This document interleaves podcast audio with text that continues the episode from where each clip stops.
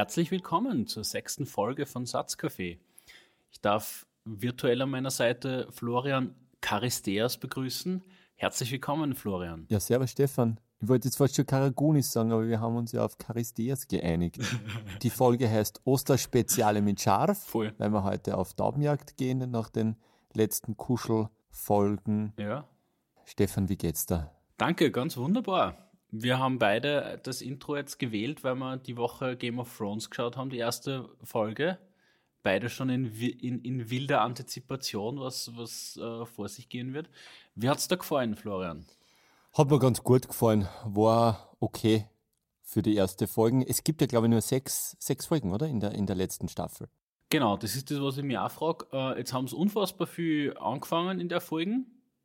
50 Minuten haben sie genommen dafür und jetzt haben sie noch fünf Folgen. What the fuck? Wie soll Wie ich das alles schaffen? Wie soll ich das alles da reinbringen erst? Ja, ähm, es wird ja nichts anderes übrig bleiben als das Verkürzen.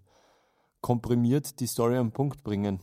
Es ist ja eh teilweise ein bisschen langatmig gewesen. Obwohl ich eigentlich keine Sekunde missen möchte, war es doch so, dass man äh, im Nachhinein da die eine oder andere halbe Stunde schon einkürzen hätte können, insgesamt in der, in der Story. Aber ja, also ich finde es gut. Ich bin, bin jetzt nicht der, der Oberfan von, von Game of Thrones, aber Kannst alle Häuser benennen?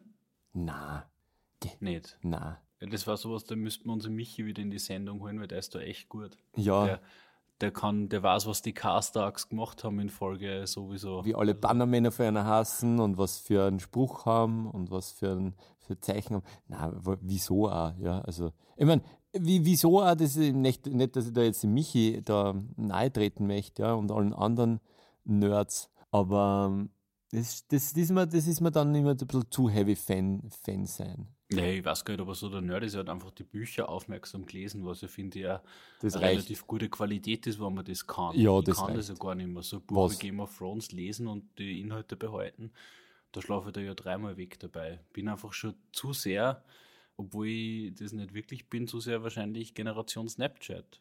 Glaubst? Ich kann es mir eigentlich nicht anders erklären. Ich meine, Gott, Also- du warst ja auch so, einer, so ein Vogel wie ich, der schon früh in der LAN-Party-Szene mit dabei war und viel im IRC abgehangen ist. Und das hat sicher bei mir mit 14, 15 begonnen, dass ich mich einfach auf totale Multitaskerei und viel, ja, also eigentlich Verknappung. Reizüberflutung eingestellt habe. Ja. Was ist dein äh, Tipp für das Staffelende? Weil um das geht's ja. Du musst jetzt das sagen. Ja? In der Folge 5 gibt es nicht mehr, mehr irgendwelche. Naja, vielleicht. Also Frage 1. Ja. Wer wird am Ende der Staffel am eisernen Thron sitzen? Ich glaube, dass man ihn Jon Snow nicht mehr umbringen kann. Ich denke, er wird am, am Schluss irgendwie über den Night King triumphieren und der König sein, der da die, die Königreiche vereint. Ich tippe sozusagen auf einen Hollywood-Blockbuster, Okay. Happy End, das alle Stränge irgendwie Kommt die Lady. Melisandre Nummer? Sehe ich jetzt nicht mehr passieren. Äh, Habe ich aber jetzt auch ehrlich gestanden nicht mehr, mehr so viel drüber nachgedacht. lebt noch. Aber sie lebt ja noch. Ich weiß allerdings nicht, wo sie gerade ist. Sie hat zum Varys gesagt, nein, nein, sie kommt nur, weil sie muss da, sie muss nämlich in Westeros sterben, genauso wie er. Mhm. Und geht. Mhm. Ich muss noch ein paar Videos zurückbringen. die Kids da draußen, die äh, zehn Jahre jünger sind als wir, haben überhaupt keine Ahnung mehr, wie das ist, wenn man VHS-Kassetten zurückbringt. Du hast das nämlich zurückspulen müssen. Ganz wichtig. wie das ist, wenn man, wenn man sie in Schakal mit zwölf Jahren ausborgt und mit der gefladerten äh, Videothekkarten von der Mama mit dem Radl radelt, irgendeine hanebüchene Story dann der Videothektante erzählen muss, die dann sogar noch anruft bei uns daheim, ob das eh stimmt. Die Mama war aber nicht daheim. Und dann haben wir uns beim, beim Bene dreimal Schakal eingezogen, hintereinander und haben ihn wieder zurückgebracht. Voll geil. Ich hab da auch so eine Story. Wir wollten, damals war ja Pulp Fiction schon eine Zeit lang heraus, als wir so 14 und wir dumm waren, 13, 14. Und wir wollten alle unbedingt Reservoir Dogs sehen. Der war aber zu dem Zeitpunkt so gut wie nicht zum Kriegen, weil er in Deutschland auf dem Index war. Und jetzt waren Reservoir Dogs, war der Arne und Braindead von Peter Jackson, der dann viel später dann Lord of the Rings gemacht hat. Das waren die zwei Filme, die wir mehr oder weniger zwei Jahre lang gesucht haben. Zwei Jahre lang. Und dann hat einer von meinen Freunden im Virgin Megastore irgendeinen Typen, der sicher so 30 war, getroffen und mit dem halt so ist er ins Reden gekommen und der hat gesagt, ja, er hat die Filme daheim äh, und er kann mitkommen, er überspült es einfach. Und ich mein, der ist einfach wirklich mitgegangen und hat dann die, die überspülten VHS-Kassetten von die, von die Filme gehabt. Und dann war er der Hero bei uns im Freundeskreis, weil dann haben wir die, die alle geschaut da rein noch und äh, haben sie überhaupt nicht fassen können, dass wir es endlich äh, in unsere Finger gekriegt haben. Aber so geil, oder? Ein Typ rennt einfach mit, mit dem Freak, den er im Virgin Megastore gefunden hat. Voll der liebe Kerl hat, hat einfach sie mit uns solidarisiert und gesagt, ja passt, ich schaue jetzt, dass diese 15, 14, 15-jährigen Kids die indizierten Filme sehen können, weil das ist einfach mein Beitrag dazu, Voll um die Welt besser zu machen. Voll geil. Voll der geile Typ. Ich hab, wir haben das nicht mit Videokassetten gemacht, sondern mit Softguns. Wir haben uns immer vor ältere Typen da einen Softguns kaufen lassen, wie wir kleiner waren. also es gibt immer diese, diese grandiosen Wesen, die dir dann einfach helfen, da deinen Weg beschreiten zu können, egal ob militarisiert oder nicht. Ja, die waren ganz, ganz wichtig. Und äh, jetzt sind sie durchs Internet sozusagen auch Opfer der Digitalisierung geworden. Voll. Ich glaube, wir sollten die wieder zurückbringen.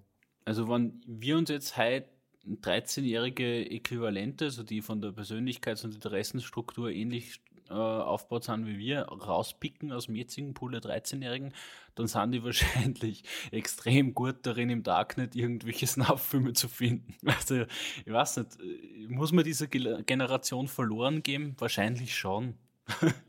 Back to the start. Ja, mh. Mm, die Frage haben wir uns vor zehn Jahren schon gestellt wie das mit den Subkulturen ist, Niedergang, Aufstieg neuer Subkulturen. Ich weiß es nicht, das ist, glaube ich, ganz schwer. Also ausgehend von der Frage, welches Rage Against the Machine der heutigen Zeit hören die Kids vor heute? Und die Antwort ist Avicii. Und das ist ein bisschen traurig, finde ich. Die Subkulturen in unserer Zeit der 80er und 90er sind mit dem Internet nur mehr auf Nostalgie-Instagram-Accounts vorhanden. Das ist eine abstrakte, abstrakte Welt, oder? Naja, man ist ja vollkommen klar, dass die Subkulturen der 80er und 90er jetzt so keinen Bestand mehr haben und dass sie das aufbricht und wandelt. Aber was ich dafür spannender finde, ist, dass eigentlich mit so gut wie allen äh, Subkulturen, zumindest mit denen, wo ich mich jemals drinnen bewegt habe, eine Approximation an den Mainstream stattgefunden hat. Also für mich ganz prägend war die Gaming-Subkultur da war ich Anfang der 2000er Jahre eigentlich schon relativ bald dran, damals noch, äh, also mit ISDN war so der Einstieg, mhm. äh, war dann eben relativ junger, schon auf LAN-Partys und das waren halt einfach ein Haufen Freaks. Da hast du in Österreich die, die 200 Handeln zumindest vom Segen her auch alle kennt. Äh, und jetzt ist, äh, wenn ich an, auf Twitch schaue, ist es so ein, ein, Massenphänomen. Also ganz, ganz unfassbar, wie das aufbläst. Also wir haben das zwar damals ja schon gesagt, wir haben uns einen Haxen ausgefallen, wenn 60.000 Leute auf dem HLTV drauf waren und den Server gecrashed haben. Das hat es damals auch schon gegeben. Stimmt, ja. Aber jetzt ist die Tragweite des Ganzen eine komplett andere. Also von Subkultur kannst du eigentlich nicht mehr, mehr reden. Na, weit weg. Was aber in dem Fall voll gut ist, finde ich. Also das taugt mir das taugt mir sehr. Ich möchte mich da gar nicht beweihräuchern.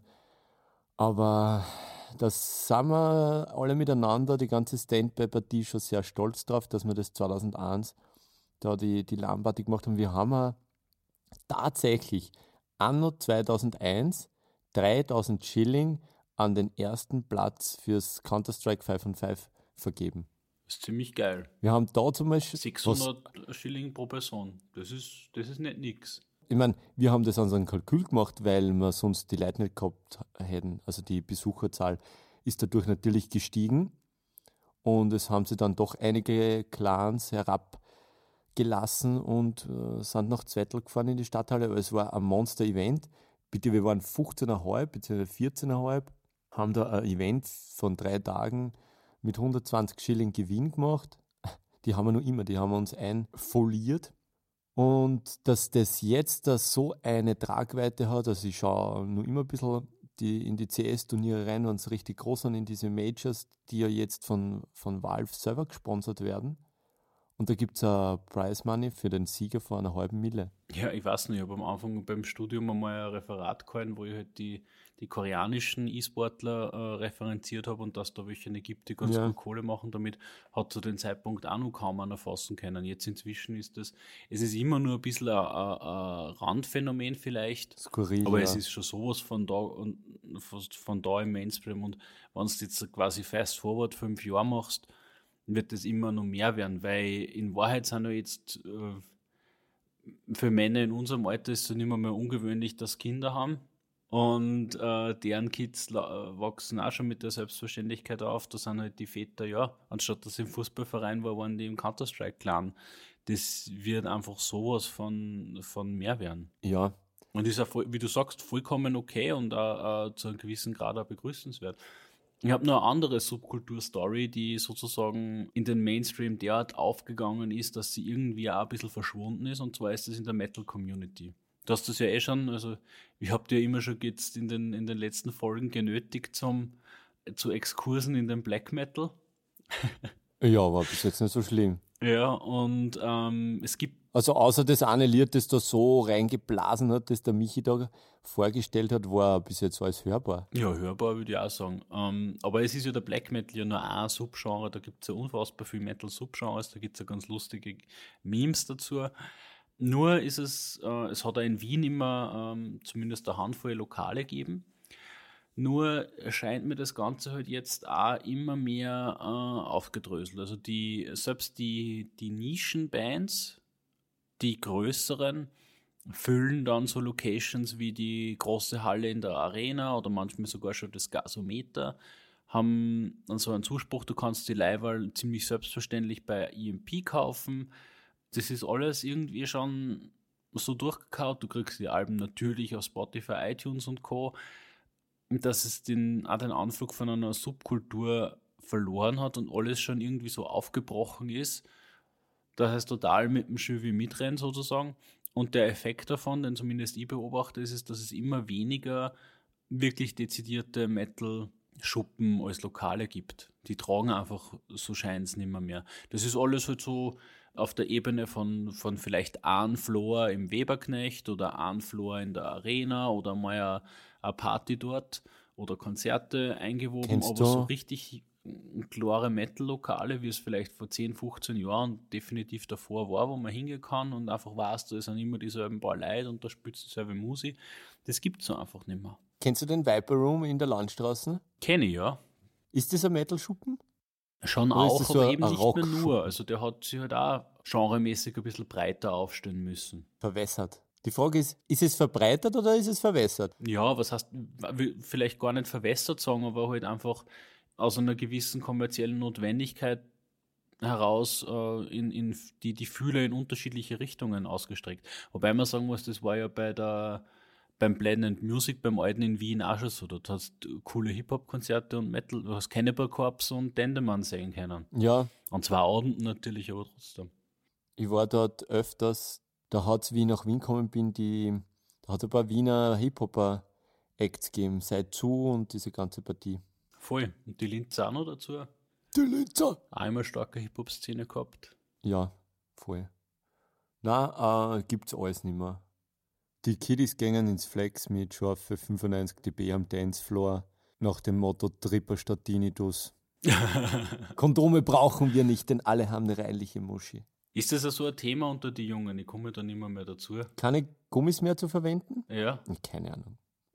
Wir mal wen aus der Zielgruppe einladen. Irgendeinen so einen, äh, weiß ich nicht, 17-Jährigen. Die haben überhaupt keinen Sex mehr. Jedes, jeden Artikel, den du zu irgendwelchen derartigen Studien liest, sagt, dass die jungen Leute von heute weniger Sex haben als die Eltern. Das ist ja traurig. Ist, heißt das im Umkehrschluss, dass die Eltern einfach unfassbar geil sind die ganze Zeit? Na, die waren einfach normale Kanickeln. Die heutige Jugend scheint einfach nicht mehr auf, auf Sex abzufahren. Wahrscheinlich ist das aufgrund dieser Reizüberflutung alles nur mehr Porno, alles nur mehr auf Sex ausgerichtet. Man, man muss sich eh nur Instagram anschauen. Das ist ein riesiger öffentlich zugänglicher Playboy-Kalender. Und wann denn unter Zehnjährige konsumieren, Aber das ist jetzt ein Thema, das ich eigentlich überhaupt nicht beackern will, Ja. weil es mich überhaupt nicht interessiert, ob die jungen Leute Sex haben oder nicht. Die Folge heißt Osterspeziale mit Scharf, weil wir ein bisschen scharf sein wollen heute. Aber die sexlose Jugend ist eh schon arm genug. Die werden wir in Ruhe lassen. Ganz speziell einschießen heute will ich mich auf diesen Cloud-Rap. Ja. Ich verstehe natürlich, dass die jungen Leute einen neuen Scheiß brauchen. Das, das ist klar, das haben wir auch braucht. Ja. Äh, wir waren dann nach dieser Golden Hip-Hop-Ära in den 90er einfach, haben wir uns dann auch abgewandt vom Hip-Hop, weil einfach nichts mehr nachgekommen ist, das uns gefallen hat. Mm, Die, die Sido-Berlin-Sachen haben mich nicht angesprochen, also bin ich dann mehr ins Techno abgedriftet. Ja. Insofern erlaube ich natürlich der, der österreichischen oder der deutschen Hip-Hop-Community, der jungen deutschen Hip-Hop-Community, dass sie ihre Flügel entf- entfaltet und dass sie, sie was Neues sucht. Ja. Dieser Cloud-Rap, der aber ähm, auf jeden Fall aus dem Amerikanischen kommt, jetzt muss ich da mal kurz notmäßig nachfragen, was heißt denn jetzt Cloud Rap? Was ist denn das? Naja, prinzipiell muss man mal sagen, dass zwischen Cloud und Trap nur der Trap-Beat sie unterscheidet. Und nicht einmal das würde ich unter, zu 100% unterschreiben. Das heißt, Trap und Cloud sind einmal vom, von der Stilrichtung her das gleiche oder sind sehr ähnlich. Den Cloud-Rap zeichnet aus, dass er auf diesen Boom-Bap-Beat verzichtet Okay. der ja sehr markant ist im Trap. Aber ich möchte jetzt gar nicht in die, in die Tiefen dieser musikalischen Unterscheidung gehen. Ja. Viel wichtiger ist, dass man den Cloud-Rap als, als Gefühl versteht und nicht jetzt da, da irgendwelche Grenzen ziehen will, die durch, durch produktionstechnischer Natur vielleicht gezogen werden können. Okay. Die Frage, ob Cloud-Rap von Einkracht oder von Soundcloud kommt, weil ja da die, die Künstler, die ersten Künstler dieser Generation alles auf Soundcloud immer gestellt haben, das ist, ähm, ja, jeder muss sich da, ich finde, jeder muss für sich selbst entscheiden, welche Storyline ihm besser gefällt. Und danach dann einfach die Musik genießen. Prinzipiell geht es beim Cloud-Rap, der aus Österreich kommt und der in, in Deutschland irrsinnig gut ankommt. Also die Österreicher sind zum ersten Mal der geile Scheiß in, in, im, Deutsch, im Deutschrap oder im, im deutschen Hip-Hop. Mit Young Huren, mit Greg Ignatz. Also ist sowas wie der Young Horn, den kenne ich ja sogar. Ausnahmsweise ist das Cloud Rap. Genau, das ist Cloud-Rap. Wenn wir jetzt bei Young Huren bleiben, dann hast du immer dieses Repetitive. Es sind wenige Wörter, teilweise nur im, in einem ganzen Lied. Ist ein zentraler Charakter des Liedes. Immer dieses repetitive, wiederkehrende Element in den Vordergrund stellend. Okay, cool. Okay, cool. Ist ein ganz anderer Style, der nicht durch Textflow besticht, sondern einfach durch den, den Rhythmus und der, einfach durch das ständige Wiederkehrende, was im ersten Moment sehr stupid wirkt. Also man muss sich da richtig einhören, man muss da richtig ähm, Zeit haben, damit man sich das alles anhört und das nicht verteufelt. Man muss da, also ich habe da schon braucht. Gibt es da wirklich einen Punkt, wo das nicht mehr, mehr stupid klingt für einen? Den habe ich noch nicht erreicht. Äh, hör da JC-Sachen an. Okay. Sind die jetzt auch in die Richtung? Der Typ war nie leibernd im Text. Na, überhaupt nicht. Aber JC war in den 90er Jahren nie leibernd im Text. Hm. ähm, hat es immer über den Flow gemacht, hat es immer über einfach über seinen Style gemacht, ähm, hat nie bestochen. Also Renegades mit Eminem wird sehr deutlich, dass der Typ ganz ein dünnes Süppchen kocht gegenüber dem Okay. Eminem. Der Hat mir auch nie so taugt, muss ich ehrlich sagen. hat mir prinzipiell immer schon taugt, finde ich, Ja. einen geilen Haberer mit geile Beats und äh, muss man einfach so nehmen, wie er, wie er ist. Ich finde das eine Collabo-Album mit Linkin Park voll geil vom JC. Das ist das. Ja, das ist, das ist halt typisch JC, ja. Der hat halt dann natürlich, ähm, ja, kann man natürlich jetzt da sagen, wie real ist der Typ. Die Tessur war dann diese, dieses Bonnie und Clyde Video mit der Beyoncé. Das war dann für mich so der, der Punkt, wo ich den Typen dann nie mehr, mehr ernst genommen habe und seitdem habe ich mit dem abgeschlossen und ärgert mich ja nicht mehr, mehr darüber, dass er irgendeinen Scheiß mit Linken Park macht, was ja völlig okay ist, die Kollabo, ja, aber es ist trotzdem, das hat man halt dann einfach nicht so authentisch empfunden, was der Typ macht. Aber insgesamt ist er Teil des Hip-Hops und keiner von den Großen wird jemals JC irgendwas absprechen. Also glaube ich nicht, dass man als Würstel, das da im Basement von der Mama, den am Podcast macht, äh, in GC irgendwas absprechen kann und darf oder sollte. Man darf ja jeder machen, was er will. Äh, einmal Punchlines raushauen, ist eh, finde ich eh geil, aber. Seine Erfolge stehen ja eh für sich. Also was der, was der ausgerissen hat da in der im Biss. Ja, aber definiere Erfolg. Was ist, der, was, was ist Erfolg? Ja, keine Ahnung, wie viel Milliarden Dollar der schwer ist, aber das war schon mal ein relativ guter Indikator für Erfolg, nicht? Weiß ich nicht. New York State of Mind gemeinsam mit der Alicia Keys ist ja nicht ein Hip-Hop-Meilenstein. Äh, Hat sicher Monster Kohle gemacht. Also, ich tue mir beim Hip-Hop sehr schwer, den Erfolg und die, die Coolness in Geld zu, zu bewerten. Ja, das korreliert ja auch nicht immer, oder? Nein, geht überhaupt nicht. Also gerade im, im Hip-Hop ist ganz schwer, weil natürlich äh, in dem Moment, wo die Typen dann auf einmal eine, eine Mille gekriegt haben für die erste Platten, hat natürlich dann jeder in das Hip-Hop-Biss reingedrängt. Und dann kommt halt einfach so was raus, wie es rausgekommen ist. Ja, dann kommt ein, ein 50 Cent raus und und und, die echt coole Sachen gemacht haben, aber halt dann am Ende des Tages, weiß nicht, die haben ja dann schon, die waren dann nicht mehr, so real. Zurück zum Thema. Ähm, Cloudrap, die Österreicher sind derzeit ganz gut dabei.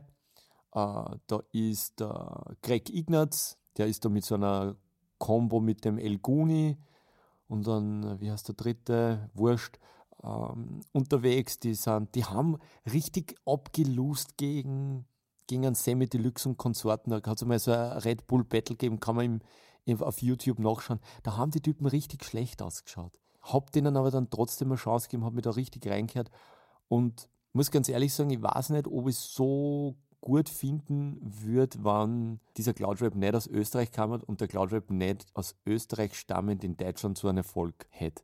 Also da schwingt ein bisschen auch die, die Pride äh, mit in dieser, in, dieser, ähm, in dieser Akzeptanz meinerseits. Das ist natürlich total oberflächlich, aber ich kann es nicht ändern. Ich glaube nicht, dass, dass ich dem Ganzen so viel Raum einräumen würde, wenn es nicht so, ein, so eine Resonanz in, in Deutschland hätte, dieser Cloudrap. Also Ansonsten muss man sagen, gibt es auch nichts anderes in Deutschland derzeit. Also wenn man sich Kapital Bra und diese ganze, ah, die singen jetzt alle, ah, das ist so schlimm. Ja, wie gesagt, heute Speziale mit Schaf und das ist definitiv scharf. Es passt wie die Faust auf Sorge, dass der Kapital Bra bei der Magazineröffnung vom Boateng im B1 in München der Stargast war und dann seine neue Nummer Sherry Sherry Lady runtergehauen hat. Ja, es, ja, gerade das Lied ähm, hat mir die Wochen Spotify auch mal eine empfohlen, habe ich mir angehört. Ähm, hat überhaupt nicht geklickt bei mir. Überhaupt nicht. Aber du musst dir die anderen Sachen auch anhören. Die klingen genau so. Ich habe mir das erste Lied aus 2019 vom Edgar Wasser angehört. Der fängt auch einfach mit zum Singen an. Also ich verstehe nicht, warum die Leute nicht einfach wieder einfach einen fetten, zu einem fetten Beat einfach einen geilen Lyric dazu backen können. Ich verstehe es überhaupt nicht. Aber äh, es ist natürlich auch schwer. Es schauen alle nach Amerika und die, die Alben, die da einfach rausgekommen sind, so erfolgreich, dass man einfach das eins zu eins auf die deutsche Community umlegen kann. Wer ist da von die Amis so erfolgreich in, in, in diese Richtung? Alle. In jede Art und ja. Weise. Also in diese. Machen wir ein bisschen Name-Dropping, ich kenne mich ja nicht aus. Migos, Future, ASAP Rocky, obwohl ASAP Rocky ziemlich cool ist. Es gibt einfach diese. Okay, du konfrontierst mich mit lauter Künstlern, von denen ich überhaupt keine Ahnung habe. Da muss ich dringend noch bessern. Oder auch nicht, ich weiß nicht. Der Snoop macht es in, in seinen Chichi News einmal, äh, bringt es ziemlich gut am Punkt, das werden wir auch äh, aufstellen. Da sagt er, da hat er ihn 50 Cent ähm, zu Gast und sagt so, naja, er weiß nicht, wer damit angefangen hat, war es Migos oder Future und das hört sich nur mehr an so und es ist dieses, äh, es ist ganz schlimm, nämlich auf diesem Trap-Beat. Es ist überhaupt keine musikalische, überhaupt keine musikalische ähm, Kreativität steckt da mehr dahinter. Es geht nur mehr um diesen repetitiven Style, den einer oder zwei Leute machen können, aber wenn sie auf einmal alle machen, dann denkt man sich halt einfach, ja, okay, Rap ist schon wieder tot und wo ist das neue Genre, weil äh, sonst fange ich wieder zu, zum Beatles her an, da habe ich wenigstens was davon. Kennst du, wenn wir vorher beim, weil du vorher den Snoop gedroppt hast, äh, kennst du den Snoop sein Reggae-Album, das heißt Snoop Lion aus Ja, sicher. Ist voll gut. Das ist ziemlich Ja. cool. Ja. Da ist ähm, ein Song, den ich da gerne auf unsere Playlist packen würde, drauf, gesungen von Eddie Murphy. Kennst du den? Red Light hast du auf dem, auf dem Snoop Lion Album. Singt das jetzt der richtige Eddie Murphy oder Hase? der echte da- Eddie Murphy, Ah, okay. der Nutty Professor. Nutty Professor, okay. Und er, kann, er singt voll gut. Ich habe jetzt das Lied nicht im Kopf, na. Macht nichts. Ich habe es nur zufällig im Kopf, jetzt weil ich es am vergangenen Wochenende ein paar Mal gehört habe. Aber Ja. ist schon gescheit cool. Ist können absolut cool. Der Snoop ist ein, ein real, richtiger, orger, echter Dude. Der taugt mir voll. Ähm, was auch noch aufgepackt wird, damit sie die Leute das mal richtig anschauen können und sie mal wirklich einfach in Grund und Boden genieren dürfen. Gibt es ein Video, habe ich, schon, hab ich schon vor zwei Jahren einen Freund geschickt, mit dem Betreff richtiges Hip-Hop-Konzert. Kendrick Lamar am Coachella oder wo auch immer, ja, oder am Ultra Festival, die Typen treten ja mittlerweile überall auf. Und das gesamte Publikum hat nur die Handys oben in der Hechen. Es ist arg. Das ist ein Konzert im Jahr 2017, 18, 19. Die Leute zücken das Handy, wenn der Künstler auf die Bühne geht und stecken es nicht mehr ein. Es wird alles mitgenommen und wird danach eh nicht mehr angeschaut und das Konzert wird nicht genossen. Es geht nur mehr darum, dass man auf Instagram einen kurzen Snippet raushaut und sagt, dass man auch dabei war. Diese Anteilnahme an Paris war ja in Wahrheit ein Bullshit von diesen ganzen Instagrammern. Die wollten doch einfach nur sagen, hey, wir waren auch schon mal in Paris und wir können Anteil nehmen dran. Ich nehme denen das alles nicht ab. Das ist alles fake und alles traurig. Ja, wie kriegen wir mehr Realness in die Gesellschaft? Muss wieder mal was richtig Orges passieren? Na, die Leute müssen einfach anfangen, das wieder miteinander reden und damit sie einfach, müssen ihre Handys einfach eingesteckt lassen. Ich meine, hat einer von uns am Dendemann-Konzert das Handy rausgeholt? Na, wozu? Genieß doch einfach das Konzert. Die Typen auf Nosebleed haben wahrscheinlich eh alle das Handy drauf gehabt. Das war das, hast, Ja, hast du das da mitgekriegt? Die ich, Nosebleeds Handys in hinten? der Crowd. Na, Ich habe mir das schon überlegt, äh, die nächste Party, die ich bei mir daheim mache, äh, saugen wir die Handys vorher ein und man kann es beim Auszugehen wieder abholen. Würdest du das äh, akzeptieren? ja, ich würde einfach mit einem Notfall-Handy, da kommen wir so Ari äh, würde ich vorher akzeptieren. Ist jetzt aber Mir auf einer Privat nichts mehr an, als wie dieses dauernde das Handy auszufangen. Ich kann das gar nicht sagen. Aber bei einer Privatparty ja?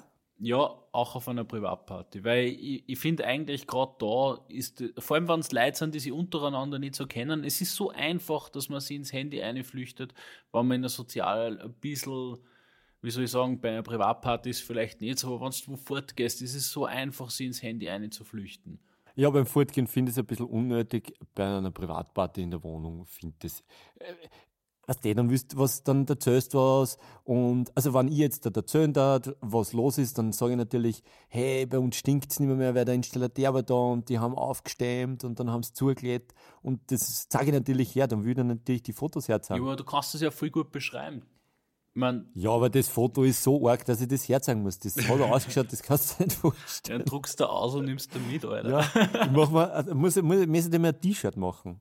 Ich meine, ey, die Idee ist noch nicht ganz ausgegoren, aber ich, ich, momentan äh, bin ich eigentlich ziemlich überzeugt davon. Weil, wie gesagt, ich habe das jetzt schon so oft gehabt, diese fucking Fear of Missing Out, die ist bei manchen Leuten in meinem, FOMO, in meinem Alter. erweiterten Umkreis echt so ein Problem. Wirklich wahr? Das ist die, die, die sind, du redst mit einer und sie hören da auf einer gewissen Ebene eh zu, aber trotzdem ist dauernd irgendwas mit dem Handy und dann, oh. Ich meine, ich weiß nicht, da klingt jetzt voll alt, aber es pisst mich trotzdem an. Also Shoutout an alle Homies da draußen. Ich weiß nicht. Also ich habe noch nie das Gefühl gehabt, dass ich irgendwen anschnauzen muss, dass er so, jetzt steck bitte mal dein Handy weg. Habe ich, hab ich noch nie das, das Bedürfnis verspürt. Ist bei uns eigentlich immer im Rahmen. Aber wir sind da schwere Trinker, wie du weißt. Bei uns wird er richtig Ja, gesoffen. Die Erfahrung habe ich auch gemacht, wenn ein Abend feucht fröhlich wird, wird das Handy immer weniger bedeutungsvoll. Ja. Vielleicht, Da wird ist, viel dieser mehr ein Problem. gequatscht. Vielleicht ist diese Gesellschaft einfach zu nüchtern. Sie ist zu nüchtern und sie raucht einfach zu viel CBD. Ihr sollt einfach wieder mal ein Bier in die Hand nehmen. ein Zwedlerbier. So schaut's aus. Ja, ah, was ich noch sagen wollte, da hast du mich kurz unterbrochen und den dies möchte ich nur wegbringen, weil das ist das allerletzte Bitte. gewesen am Dendemann-Konzert. Diese Nosebleeds da hinten sind nicht einmal aufgestanden, die sind die ganze Zeit gesessen und die sind nicht einmal aufgestanden zur Zugabe, nicht einmal zur zweiten Zugabe. War, ist ja dann jeder Auszug, die Hälfte vom Saal ist schon weggerannt gewesen und dann kommt er nur mehr raus und die Typen auf den Nosebleeds hinten sitzen noch immer. Ich, hab, ich war etwas fassungslos. Wir sind da weiter dann vorn gestanden, wir zwei, kannst du dich erinnern? Ja, ja. Aber das war, und dann drehe ich mich um und dann sitzen da noch immer alle. Also es war unfassbar. Also ich weiß nicht, was schlimmer ist. Die Handys alle in der Hächen oder Nosebleeds, die sitzen. Es gibt keine Entschuldigung dafür. Das wollte ich nur aussehen. Das noch, noch mal ein bisschen scharf. Ich habe überhaupt das Sitzen bei einem Konzert noch nie verstanden. Na, darum mag ich ja den, die Es war mir noch Stadthalle nie ein nicht. Bedürfnis, dass ich sitze bei einem Konzert. Und wenn es das war, dann war es eigentlich nur, weil es auf einem Festival war und mir das Kreuz beknackt weder hat, weil es die dritte Stunde war oder was, die ich durchgestanden bin. Ja.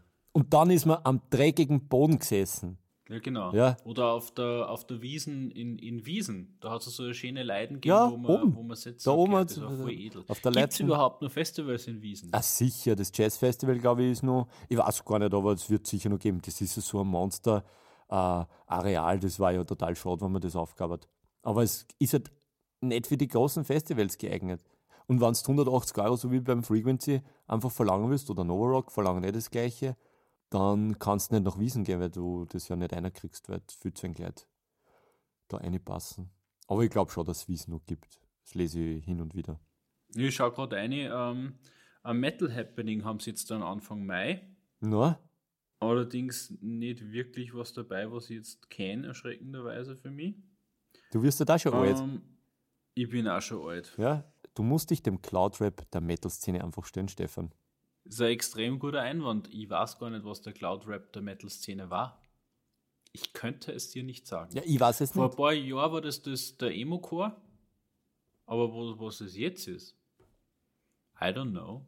Ja, ich weiß es auch nicht. Da kann ich dir nicht helfen. Da musst du selber dein, dein Minecraft-Digging-Werkzeug in die Hand nehmen und da runterbuddeln. und dann findest du da aber sicher was. Ähm, Damit es nicht so scharf wird heute, gibt es ein bisschen Joghurtsoße.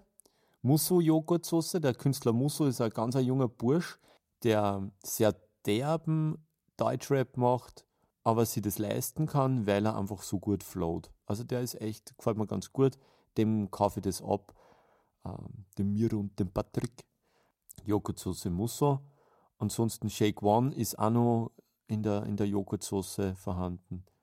Ähm, ich glaube, wir machen mal eine ganz kurze Pipi-Pause, sind dann gleich wieder zurück und mit einem ganz einem coolen Thema, glaube Passt. ich.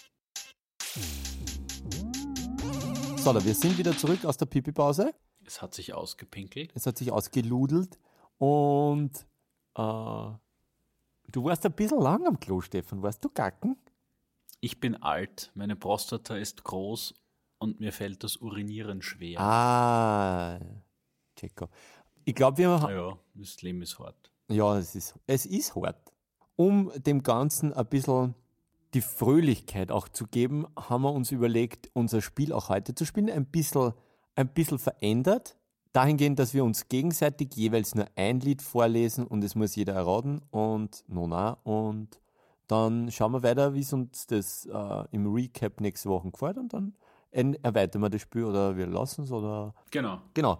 Jingle haben wir auch Wir schon. bleiben dabei, gell? Ähm, wir nennen uns die Textzeile, dann kann man einmal raten und wenn man es dann nicht erratet, gibt es drei Optionen, oder? Genau. Und du kannst, wenn du es direkt errätst, kriegst du zwei Punkte statt an.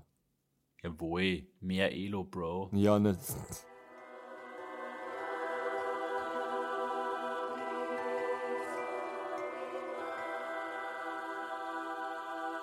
Bist du bereit, Stefan? Ja. Wer fängt an? Willst du anfangen? Ja, ich kann gerne anfangen. Na bitte. Ich finde, ich habe nämlich ein ganz tolles Lied gefunden. Und die Textzeile ist There is a war coming. Das ist der Refrain und wird zum Schluss hin immer wieder gesungen. So. There is a war coming. Also, hit me with your best shot. Ja, hit me with your best shot, ist die Pat Bennett da. Ja, aber das ist nicht das Lied. Aber es ist trotzdem gut, dass du das weißt. Ah, there's a war coming. Ist das von Tom Waits? Nope. Äh, dann ist es von. Ich gebe dir gern die drei Optionen. Der Künstler ist Nick Cave and the Bad Seeds. ah ja. Und die möglichen Songs sind Easy Money, Oh Children und Hiding All Away. Oh Children. Na, es ist Hiding All Away. Ah, voll nach hinten losgegangen. Ist ein ganz ein cooles Lied äh, auf der Abattoir Blues und geht eigentlich die ganze Zeit darum, wie er äh, ein Charakter ist, der sich halt immer wieder versteckt und äh, eben Hiding All Away. Lyrisch eigentlich auch ziemlich spaßig. Und am Schluss singen uns einfach im Refrain There is a war coming. Und man weiß eigentlich nicht so recht. Dabei weiß ja jeder, dass es Winter is coming heißt. Genau. Es passt da ganz wunderbar zu Game of Thrones. Wenn es an mir läge, würde ich das äh, als Outro-Lied verwenden. Aber ich habe keinen Say in solchen Entscheidungen, deswegen. In Anflug an Pat Benatar, hit me with your best shot, bro. Es ist aus der letzten Zeile des ersten Verses. You can stay there and I'm sure you will find many ways to have a good time. Ich kann es auch so sagen oder singen, wie es Das ist YMCA von Village People. Das ist, das ist quasi das Äquivalent zum Rickroll Ja, stimmt. in unserem Spiel. Fuck you, bitte wie? Habe ich das so gut Ja. vorgelesen, dass, dass ich wollte das jetzt extra auf Beat vorlesen, damit du das nicht hörst. Ich, ich kenne einfach meine Village People. Ich war da mal beim Konzert. Oh mein Gott, ich habe mir gedacht, Oh das mein kennt er sicher nicht. Na, weiß ich nicht. Wenn ich schon mal bei den Village People war, ja, Ja. es war da noch, also Warst du tatsächlich? gibt es ja schon ganz lange nicht mehr. Ich war wirklich beim Kronefest in Linz, no, I'm not shitting on you. Ich war beim, beim Kronefest bei die Village People vor, ich weiß es nicht, wahrscheinlich Wochen. sieben oder acht Jahren. Was, vor wann? Vor drei Wochen. Vor drei Wochen leider nein. Gibt es die noch? Nimmer in Originalbesetzung. Ich glaube, denen ist schon mehrmals der Indianer gestorben. Okay. Oder ist der Indianer der letzte Verbliebene, der nur der echte ist? Ich weiß es nicht. Jana, Auf jeden Jana. Fall, sie machen nur was. Okay. Mache, jetzt hast du zwei Punkte. Ja. Du ziehst da voll davon. Das taugt mir nicht. Na gut, ähm, was soll ich sagen?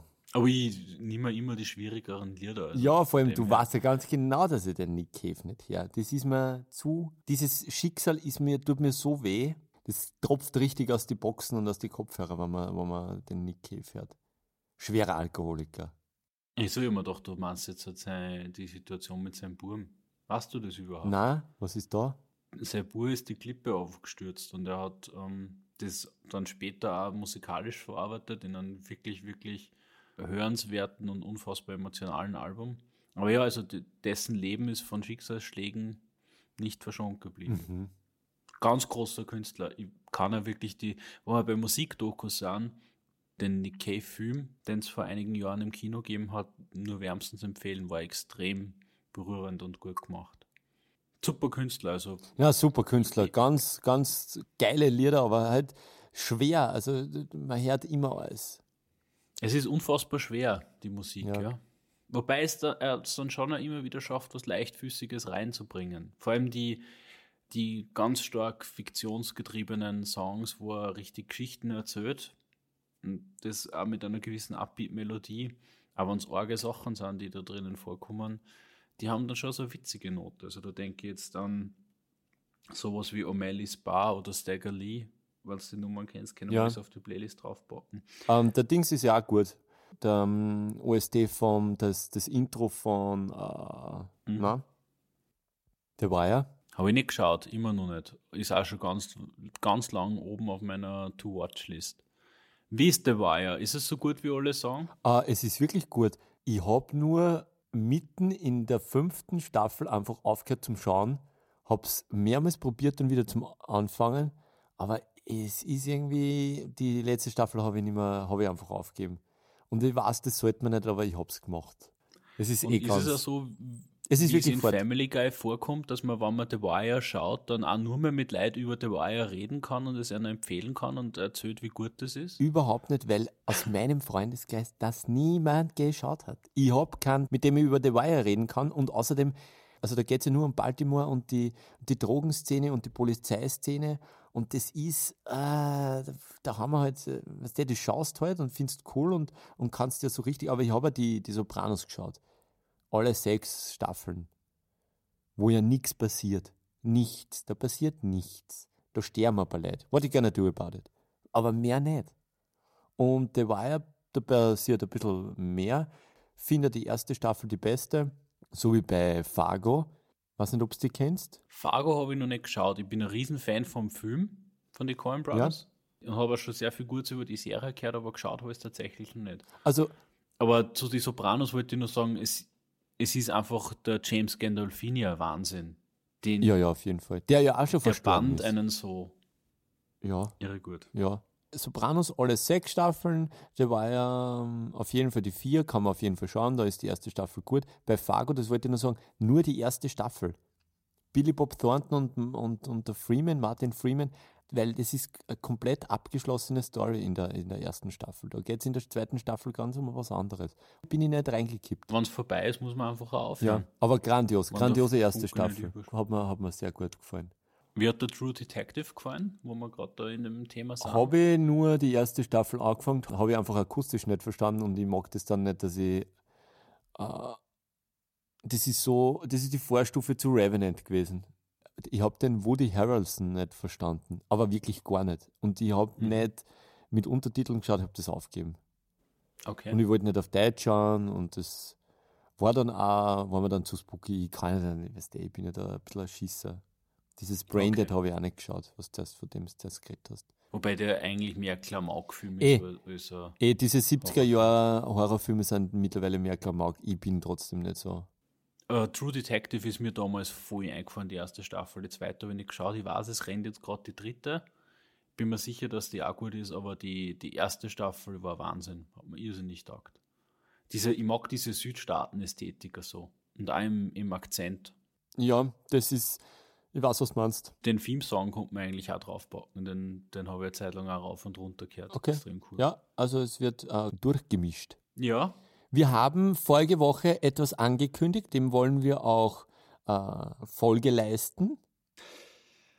May I talk to you today about our Lord and Savior Tom Waits? Amen, let's do it. ja, ich habe mir das schon seit Folge 1 hast du geschrieben und es stimmt. Also der Tom Waits liegt mir als Thema schon lange am Herzen.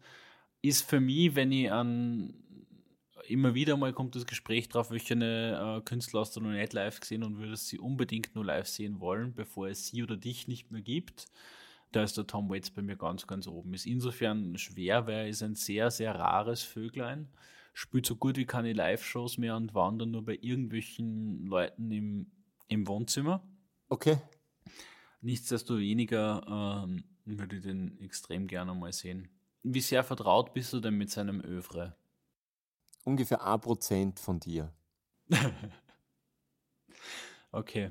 Mein Einstieg zu ihm war damals über die Jim Jarmusch-Filme. Irgendwie über irgendeinen von meinen okay. coolen Freunden äh, bin ich an Jim Jarmusch geraten. Da kennst du die Filme schon ein bisschen, oder? Ich kann nichts zu den Filmen sagen, ich kann ganz wenig zu Tom Waits okay. sagen. Ich mag seine Musik irrsinnig gern. Ja aber ich, ich habe mich nie mit seinen Texten, nie mit seinem Leben beschäftigt. Ich weiß gar nichts. Also ich weiß wirklich gar nichts. Ich bin jetzt gespannt. Ich lausche dir jetzt. Gut, also mein Einstieg war zu Tom Waits über äh, den Jim Jarmusch-Film Coffee and Cigarettes. Riesenempfehlung an der Stelle.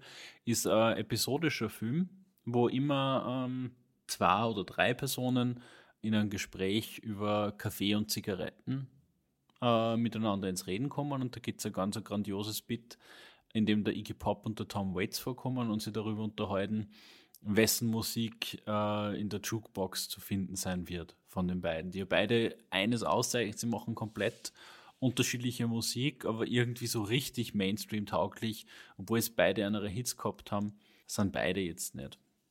Und da witzeln sie halt so mal drum, es ist wirklich ja grandios zum, zum Anschauen. Und es gibt äh, früher noch, also ich glaube, der ist tatsächlich Ende der 80er Jahre entstanden, ein Film äh, von Jim Jarmusch mit Tom Waits und wo der Tom Waits einen Soundtrack gemacht hat, der heißt Down by Law. Und ich habe im Jahre 2014 das Glück gehabt, in Wien im Volkstheater das, den Wojciech zu sehen.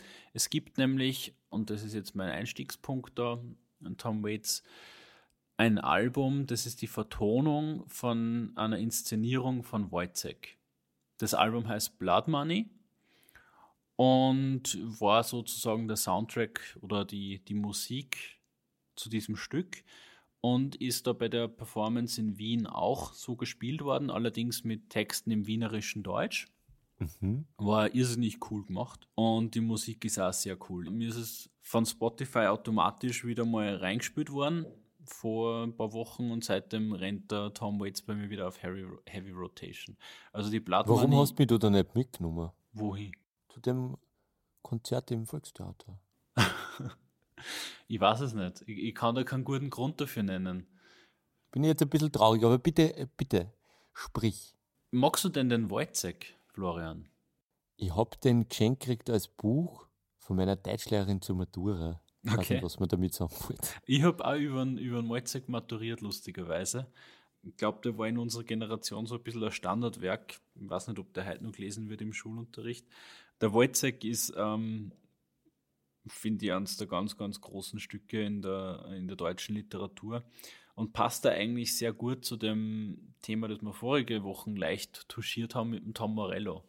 Weil der Georg Büchner war eigentlich schon sowas wie ein Anarchist zu seiner Zeit extrem links gerichtet. Der hat ja auch diese Sprüche wie Friede den Hütten, Krieg den Palästen gedichtet. Selber aber eher, wenn ich mich recht erinnere, aus äh, relativ gut gestellten Verhältnissen. Hat da den, wie soll ich sagen, den Aufstieg des Proletariats und die politische Brisanz äh, im, im Klassenkampf erkannt und finde ich auch sehr scharfsinnig artikuliert. Und im Wojciech kommt ein Thema, finde ich, ziemlich elegant rüber und wird als Frage aufgestellt, und zwar ist Moral etwas Relatives oder etwas Absolutes? Das ist ein Thema, das müssen wir an einem anderen Punkt einmal im en Detail verhandeln, sozusagen. Auf jeden Fall. Gemeinsam mit der Frage, ob das Anprangern oder der Kampf für das Proletariat von Gestopften überhaupt tatsächlich true sein kann. Ja, und ob er das ist, ja, sicher, das ist auch bei Marx und Engels immer so ein Thema. Engels ja äh, aus sehr wohlhabenden Verhältnissen gekommen, Marx eigentlich eher so aus, aus einfachen Verhältnissen. Und da war ja auch sicher zu Lebzeiten schon immer die Diskussion, wie, wie soll das überhaupt gehen. Aber Wenn das nämlich nichts wird, geh einfach zurück. So schaut es aus. Das ist, ja. die, das ist die Wahrheit. Und da, dem anderen bleibt nichts. Das heißt, ähm, sehr spannend, würde ich mal sagen. Absolut, ja. Ja, um, um nochmal das da zurückzubiegen, ganz, ganz großer Track auf Blood Money, Misery is the River of the World. Ich weiß jetzt nicht mehr, mehr äh, wie sie es auf, äh, auf Deutsch übersetzt haben. Ich glaube, sie haben den Refrain, also Misery is the River of the World, tatsächlich auf Englisch gelassen. War aber irrsinnig cool gesungen von dem, dem Darsteller und äh, sozusagen das Herzstück in der Performance. Unter seinem Opus ist natürlich Alice auch ein ganz, ein ganz wichtiges Album. Das ist zeitgleich rausgekommen mit der Blood Money. Auch einige gute Tracks drauf und mir immer riesig gut gefallen hat die Real Gone. Ich glaube 2004 erschienen. Was? Since You Be Gone? Was? Real Gone. Since You Be Gone. Ja. Und dort ist eine Nummer drauf, die heißt Make It Rain, die werde ich auch auf die Playlist kippen, ist meine absolute Tom Waits Nummer. Make It Rain kenne ich auch. Ist da, ich habe doch 2%. Ja? Ja?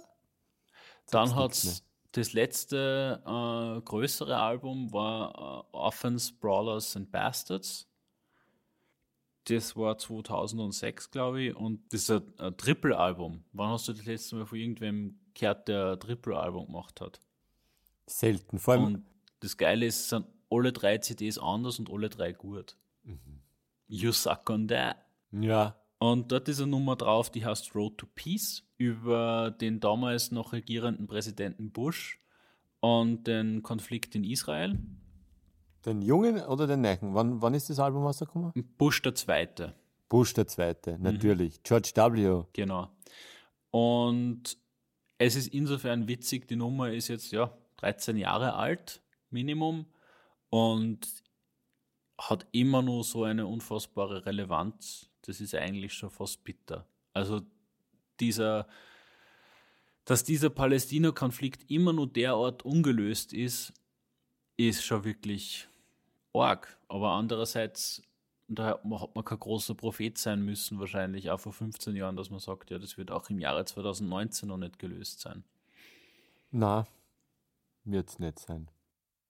Da kann der Herr Jared so viel machen, was er will. Genau.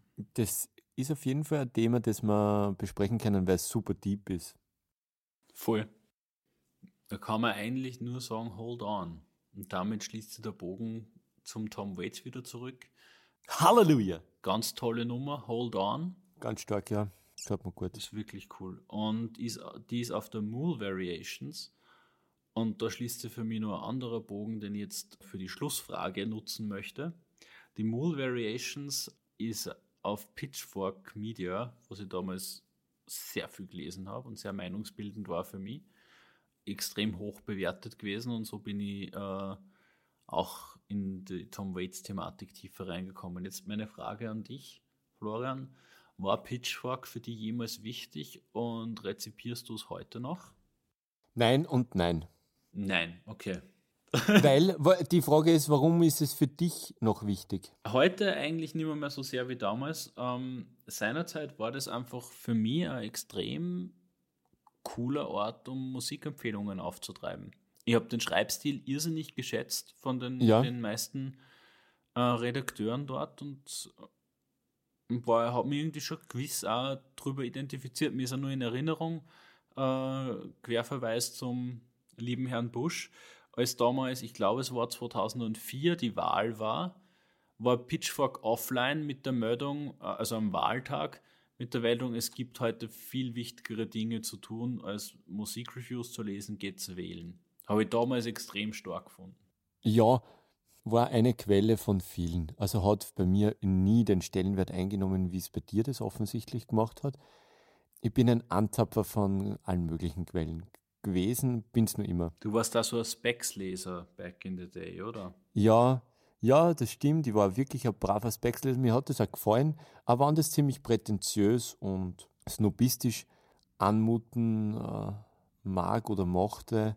Ich habe da irrsinnig viel äh, gute Alben gefunden. Und natürlich haben die Specs-Schreiberlinge alle von oben herab betrachtet. Wenn man so einen prätentiösen äh, Stil einfach mal akzeptieren kann als das, was er ist, dann kann man da auch Informationen auserzählen. Das ist so, wie wenn du die Sibylle Berg liest, das neue Buch. Ich habe das erste Buch von ihr, was ich mir gekauft habe, weggelegt vor 15 Jahren und jetzt das neue angefangen. Und ähm, man muss diese prätentiöse Sprache als Kunstform anerkennen.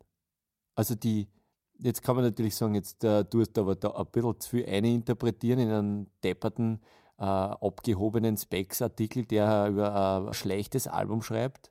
Ja, man kann natürlich immer alles schlecht reden und äh, wieder versuchen, den, den, den Schöpfer kleiner zu machen. Ich habe es cool gefunden, ich habe es ziemlich schade gefunden, dass die Redaktion austauscht worden ist. Das war der Zeitpunkt, an dem ich mein Abo abbestellt habe. Sie ist ja mittlerweile komplett eingestellt. Ähm, ja, Dinge, Dinge verschwinden. Im Internet habe ich, hab ich alle anderen Sachen auch gelesen. Äh, Zeitlang habe ich laut.de ganz gut gefunden, weil die extrem viel ins Internet gestellt haben. NME, mh, mm, Pitchfork. Beim Hip-Hop habe ich nie so viel äh, Rezensionen gelesen, muss ich ganz ehrlich sagen. Weil das ist immer so eine verbandelte Geschichte gewesen, schon in, in Deutschland. Die haben natürlich immer alle den Bauch gepinselt und nur richtig die wirklich schlechten Sachen äh, verrissen. Ohne da jetzt irgendwelche Namen nennen zu wollen. Hatschus! Gesundheit. Ja, ich denke, ähm, den Punkt finde ich noch ganz kurz äh, betrachtenswert. Ich glaube, du kommst, wenn du die mit diesen Gefilden der Kunst, also ich denke jetzt an den Jim Jarmusch, den ich genamedroppt habe, an den Tom Waits, die Sibylle Berg, ähm, Pitchfork Media, du kommst da eigentlich unweigerlich ins Prätentiöse und in einen gewissen Kulturelitismus, der ja so auch nicht ganz ohne seinen Reiz ist, aber ja, wahrscheinlich auch ein gewisser Hemmschuh ist. Ja, aber nicht für mich. Nein, nicht für mich auch nicht. Ja, eat shit. Also, wenn wer zu dumm ist, dann kann er eh nichts dafür. Also, also ich glaube, dass man das alles einfach äh, nicht immer gleich verteufeln muss, wenn man was nicht versteht. Nein, ist sogar ganz wichtig. Aber das ist ja die tägliche Aufgabe des Menschen und ich versage da grandiosest. Und ich glaube, jeder andere auch. Man muss am Ende des Tages, glaube ich, nur äh, vorm Schlafen gehen mehr Sachen nicht verteufelt haben, als man verteufelt hat. Dann hat man schon gewonnen an dem Tag. Und manchmal passiert es und manchmal gewinnt man und manchmal verliert man, ja. To be a pretentious fuck ist viel Arbeit, ja. Genau, und du musst da dann auch den Ruf aufrechterhalten. Das ist manchmal auch shit ton of work. Obwohl der pretentious fuck ja in Wahrheit dann nur eine Kunstfigur sein kann. Ja, sicher. Ja. Wie alles in dir, so wie das Proletariat der Kunstfigur ist oder die Bourgeoisie eine Kunstfigur ist. Wir sind ja zum Glück keine so aber- losgelösten, äh, getrennten Entitäten. Ja, obwohl die, wenn du jetzt sagst, die Bourgeoisie, ob das wirklich dann eine, eine, eine Kunstfigur ist, da fällt mir ganz kurz noch das, ähm, weil ich es jetzt da irgendwann einmal gesehen habe, da gibt es eine lange ZDF-Doku über die RAF-Geschichte, sechsteilig, und da wird dann eben ähm, zur Sprache gebracht, dass die Bourgeoisie am Abendtisch schon diskutiert hat, ob man die Terroristen, ob man die Meinhof reinlässt oder nicht. Und da hat der Klaus Beimann gesagt, er war dagegen und seine damalige Freundin war dafür. Also die Bourgeoisie als solche, gerade in den, in den 68er oder danach, in den, in den Nachjahren, glaube ich, ist nicht nur eine Kunstfigur, sondern war eine echte Einstellung und äh, von der man sie, glaube ich, sehr viel abschneiden kann. Aber sie hat halt natürlich, sie ist natürlich auch der, der, der Macht und dem Geld verfallen. Und jetzt haben wir den Salat. Die 68er bringen mir auf eine herrliche Schlussnummer, die ich reinkippen möchte, und zwar Peter Licht, ihr lieben 68er. Der Lichtbäder, na sehr Der schön. Lichtbäder. Ja, ist eine nette Nummer.